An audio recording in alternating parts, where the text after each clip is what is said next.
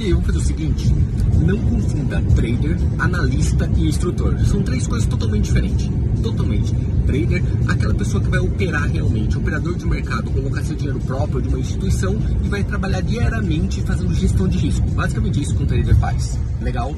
Quando a gente vai já para a parte da análise, a função é outra. Trabalha numa corretora, ou com asset, ou com um fundo, com a única ideia de palpitar, de dar a visão dele de como o mercado está agora. Ele não toma decisão, ele simplesmente adverte do que deveria ser feito. Básico, simples assim.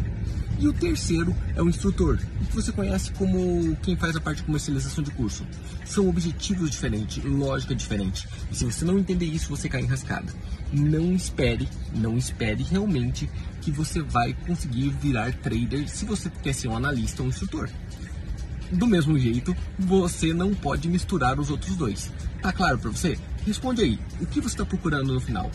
virar trader e operar de qualquer lugar que você quiser do mundo, virar um analista e trabalhar por uma casa de análise, ou você pensa simplesmente em vender curso por aí, porque também é honesto, também é justo e, para falar a verdade, tem um mercado gigantesco. Responde aqui embaixo qual deles você prefere.